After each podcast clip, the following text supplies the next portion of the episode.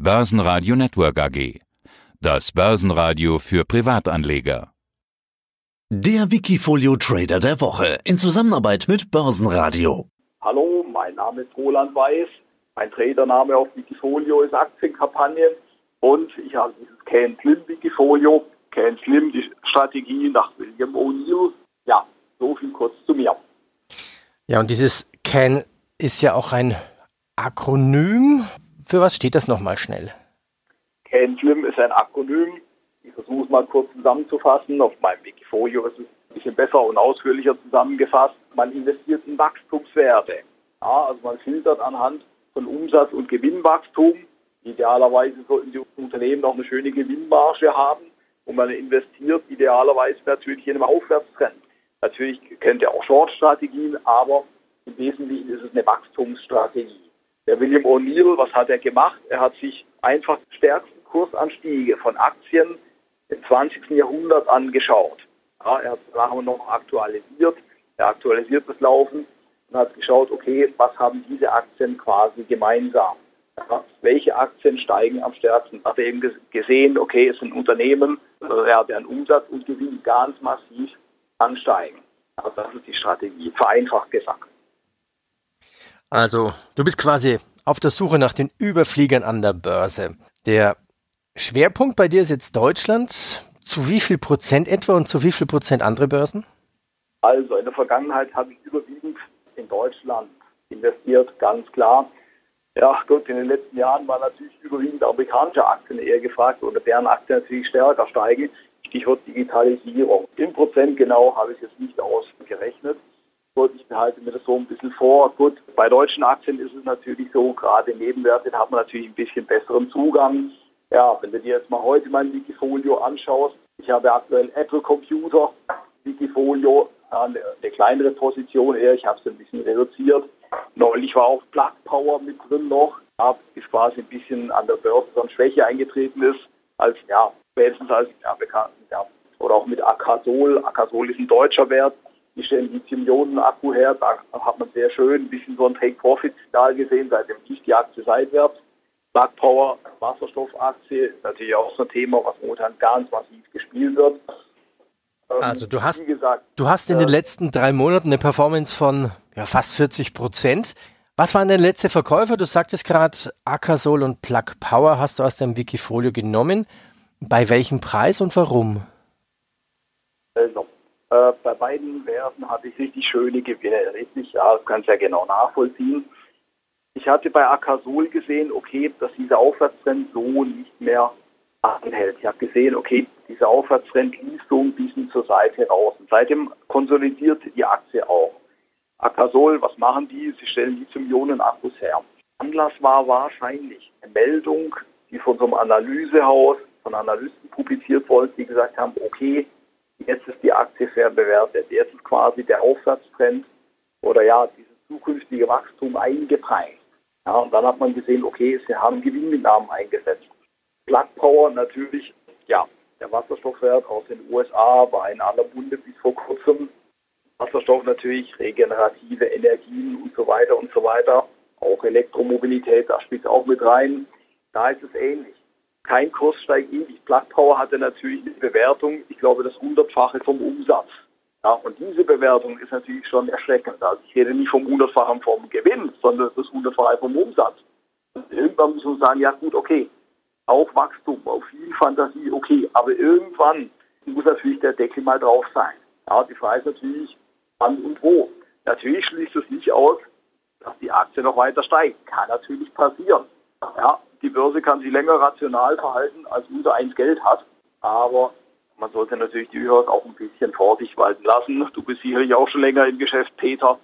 Ja, und du weißt, äh, ja. äh, wie es an der Börse ist. Ja, und die Frage, die momentan sehr legitim ist, können denn die Rekorde an der Nasdaq und an den deutschen Börsen so weitergehen? Wenn ich deine Liquiditätsposition anschaue, dann scheinst du auch so ein bisschen dran zu zweifeln. Ja, wir haben in der letzten Woche eine ganze Reihe an Kommentaren an der Börse gehört. Vorsicht, die Kurse sind gut gestiegen, es muss auch mal eine Konsolidierung kommen. Und das ist ein bisschen so ein Punkt, der mich nachdenklich gemacht hat. Ja, vielleicht, Gott, er ja bekannt, Markus Koch, von der New Yorker Börse immer so ein bisschen seine Kommentare gibt. Auch viele andere. Wir stehen jetzt kurz vor Fastnacht. Wenn ich mal so auf meinen Kalender schaue, Schmutzger Dunstieg, der 11. Februar, das ist schon nächste Woche Donnerstag, bis Aschermittwoch, ja, so rund um Fastnacht müssen wir immer mit ein bisschen mit einer Konsolidierung rechnen. Das haben wir auch in den vergangenen Jahren immer wieder gesehen. Warum? Echt? Weil ist es so? Ist es so, dass ein Fasching so ein Breakpoint existiert? Ja, wir sehen ja meistens immer so eine Jahresendrallye. Mal beginnt im September, mal haben wir sie erst im November, wie auch immer. Ja, dann hat Weihnachten, Silvester, Neujahr dazwischen. Aber man kann es so richtig schön beobachten bei schönen Aufwärtstrends und so weiter, dass wir da immer ein bisschen so, einen, so einen Knick sehen. Gut, letztes Jahr war es natürlich extrem. Ja, vielleicht erinnerst du dich, ja, Corona-Crash, der war natürlich Februar, März. Ja, da haben wir schon so Februar oder Fasching über ein bisschen geschwächelt. Ja, und erst dann ging es eben richtig abwärts. Ja, da kam natürlich der Lockdown kurze Zeit später und das war dann natürlich der Anlass. Ja, äh, ja lange kurzer Sinn. Ähm, gut, heute sieht es so aus, wenn wir wieder eher uns ein bisschen erholen, wenn wir eher wieder ein bisschen nach oben laufen. Es kann auch sein, dass wir diese Woche noch weiter nach oben laufen, wieder, was den Aufwärtstrendkanal anbelangt, eher wieder an die obere Begrenzung. Aber ich rechne damit, wie viele andere Beobachter an der Börse auch, okay, es könnte mal wieder ein Rücksetzer kommen. Lass uns mal 10% zurücksetzen, 10% mal eine solche Konsolidierung. Die schadet auch nicht. Ja, das ist so die aktuelle Situation. Mit welchen Scheinen und Hebel arbeitest du derzeit? Also, ich habe jetzt mal, wenn du meine Turbo Bear Zertifikate anschaust oder meine Put Optionsscheine, ich habe einen Standard Put Optionsschein auf den S&P 500 jetzt hier mal reingenommen. Der ist heute natürlich ein kleines bisschen im Minus schon. Das ist aber nur eine kleine Position. Da habe ich quasi den Fuß in die Türe gestellt. Heute natürlich die Aktienindizes, ja, ich habe es gerade schon gesagt, ein bisschen nach oben laufen. Aber dadurch, dass die Position klein ist, ist nicht so schlimm. Dann habe ich ein Gold Turbo Bear Zertifikat reingenommen. Die Knockout-Schwelle liegt über dem Allzeithoch von Gold. Ich habe mich Gott sei Dank für Gold entschieden, nicht für Silber. Ja, da sind die Robin Hooder unterwegs auf Silber. Du hast es sicherlich mitbekommen. Silber hat einen Riesensatz gemacht. Ähm, wie auch immer, Gott, auch bei Gold, da meinen Analysten und auch ich, okay, wir sind in einem Konsolidierungsmodus. Das Top liegt hinter uns. Und wenn der Markt, der Gesamtmarkt zur Schwäche neigt, sehr wahrscheinlich auch Gold nach unten, nach unten gehen. Ja, so Ziel, lass uns mal, oh, wo steht Gold im Moment? Moment, lass mich das mal schnell schauen. Waren 1700, war 1600 US-Dollar. Ja, also wir, ja, wir sind im Moment bei 8.861, ja, 62 US-Dollar. Da können wir schon mal unter die 1700 US-Dollar äh, nach unten gehen. Also das wäre durchaus auch so, ich sage mal so 10 Prozent oder ein bisschen mehr. Schauen wir noch in dein Portfolio hinein, in dein wikifolio.com. Was ist da so drin? Evotech zum Beispiel bei fast 60 Prozent, also wir runden auf. Helmer Eigenbau bei 35, Sartorius plus 10, PayPal 9 Prozent, Fraport plus 5 und PSI zum Beispiel jetzt aktuell plus 3. Welches dieser Aktien sind denn für dich heiße Kandidaten? Fangen wir am besten einfach mal mit Efotech an. Letzte Woche war auch noch Varta im Depot. Varta und Efotech ja, du hast es sicherlich mitbekommen, den Flashmob auf dieser Social Media Plattform Reddit in den USA. Da haben Kleinanleger äh, oder Privatinvestoren, sagen wir es mal so, ob alle klein sind, die Frage, sich zu einem Flashmob verabredet und sind auf die GameStop-Aktie draufgesprungen und haben prompt einige Hedgefonds auf den linken Fuß erwischt.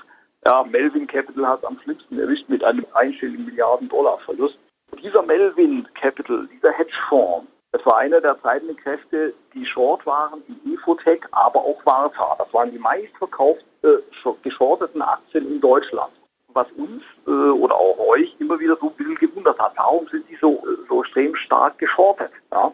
Bei Infotech, Pharmaforschungsunternehmen, die eigentlich am Markt etabliert sind, die mit vielen anderen Pharmakonzernen, großen, namhaften Adressen zusammenarbeiten und sich aufs Kerngeschäft konzentrieren. Ich sage, okay, Pharmaforschung, neue Medikamente, und dann am Umsatz beteiligt und so weiter.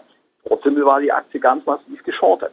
Genauso auch Warta, wo man meinen sollte, okay, gut, Warta ist jetzt eher so im, ja, sagen, Elektronikbereich unterwegs, arbeitet mit Apple zusammen. Deswegen sind sie auch, als sie an die Börse gegangen sind, hochgeschossen. Aber letztes Jahr lief die Aktie sehr stark seitwärts. Und auch die war extrem stark geschortet. Warum liefen die so schön nach oben? Antwort, weil es natürlich Melvin Capital erwischt hat die mussten natürlich ihre Runden lecken und ihre Shorts so ein bisschen eindecken. Und da ist ganz klar, Kurs werden das natürlich Letztes Jahr hatten wir einen Corona-Crash. Da lief die Aktie nach oben. Ja, und das, das hat natürlich Kraft gegeben und wir sind einen Impuls für beide Aktien nach oben, sowohl Warta als auch Evotech. Warta ist letzten Freitag leider wieder sehr stark zurückgekommen, deswegen habe ich den glatt gestellt. Evotech blieb drin.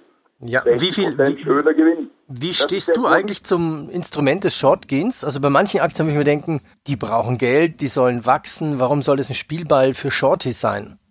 Also, verstehe mich ja nicht falsch. Ich lehne die Leerverkäufe nicht ab. Warum nicht? Weil ich bin es ja auch Short, in, wenn du so willst, auf Gold. Ja, ganz klar. Einfach weil ich pessimistisch bin. Ja. Oder wenn die, wir hatten es ja gerade schon von Plug Power, ja, wenn die Aktie mal das 100, zum hundertfachen vom Umsatz bewertet ist, dann ist so eine Aktie einfach auch mal irgendwie irgendwann überbewertet. Was ja auch schwer umstritten ist, Tesla, habe ich jetzt nicht hier am Schirm im Wikifolio, aber sei es drum. Irgendwann muss man sagen, okay, da ist eine Aktie einfach irgendwie irgendwo überdreht. Aber bei GameStop, ja, ja wir hatten es ja gerade von diesem Flashmob hier, da waren natürlich mehr Aktien leer verkauft, als überhaupt Aktien existieren. Das war natürlich für die, für die Robin Hooder, wie sie gerne an der Börse genannt wurden, natürlich ein schönes, ja, eine Steilvorlage buchstäblich mal, dass man da äh, quasi, äh, wie soll ich sagen, ja, dass man da mal draufspringt long geht, weil es natürlich einige Hedgefonds, die da short sind, mal ganz massiv in die Bredouille bringt. Ja. Die Firma GameStop, die war natürlich damals äh, wirklich, bevor das Ganze lief, wirklich bewertet anscheinend an der Börse mit weniger als den, den Barmitteln in der Kasse. Ja, also stell dir vor, wir beide würden zusammentun, äh, die Aktien aufkaufen zu, äh, zu dem damaligen Preis und hätten gesagt, so, wir wollen mal das Geld in der Kasse haben. Da, da, hätten wir quasi schon mehr Gewinn gehabt, als wir ausgegeben hätten, quasi nur indem wir die Aktien aufgekauft hätten. So, grundsätzlich der William O'Neill, bei dem, also Stichwort Can-Slim-Strategie, erkennt durchaus auch Short-Strategien. Ich bin nicht dagegen, aber äh, mit Maß und Ziel. Ja. Aber die Börse neigt eben auch zur Übertreibung. Das ist, äh, so sehe ich es. Man muss natürlich vorsichtig sein. Ja, natürlich darf man an der Börse auch nicht übermütig werden. Also ich höre und liest immer wieder so Kommentare, ja, das sei der Untergang der Hedgefonds. Das ist es natürlich nicht. So what? Der Markus Koch hat ja auch gesagt in seinen Kommentaren, er sagt ja, in vier Wochen interessiert es kein Menschen mehr. Ja, ja. Das gehört schon mit dazu an der Börse. Warum nicht? Wikifolio.com Die Top-Trader-Strategie. Börsenradio Network AG das Börsenradio für Privatanleger